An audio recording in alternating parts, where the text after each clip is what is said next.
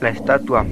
Hace algunos años un matrimonio del estado de Oklahoma, Estados Unidos, decidió tomarse una noche para matar la rutina. Resolvieron salir a cenar a la ciudad al ser padres de dos hijos y ante las estrictas leyes estadounidenses con respecto al abandono de menores, ellos llamaron a una niñera de confianza.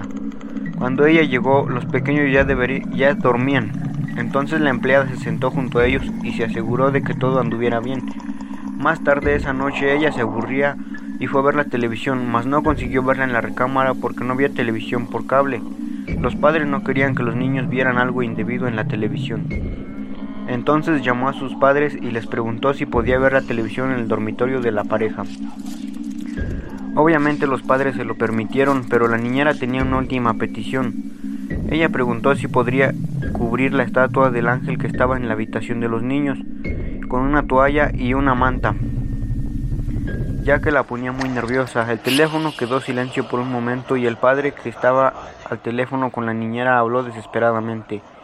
Lleva a los niños fuera de la casa ahora, estamos llamando a la policía. No tenemos ninguna estatua de un ángel. Luego de cinco minutos de ser avisados, la policía encontró los tres cuerpos de los ocupantes de aquella casa muertos.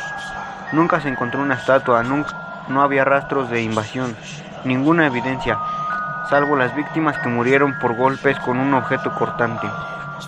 El caso nunca fue resuelto y es así como esta historia se convirtió en una leyenda urbana.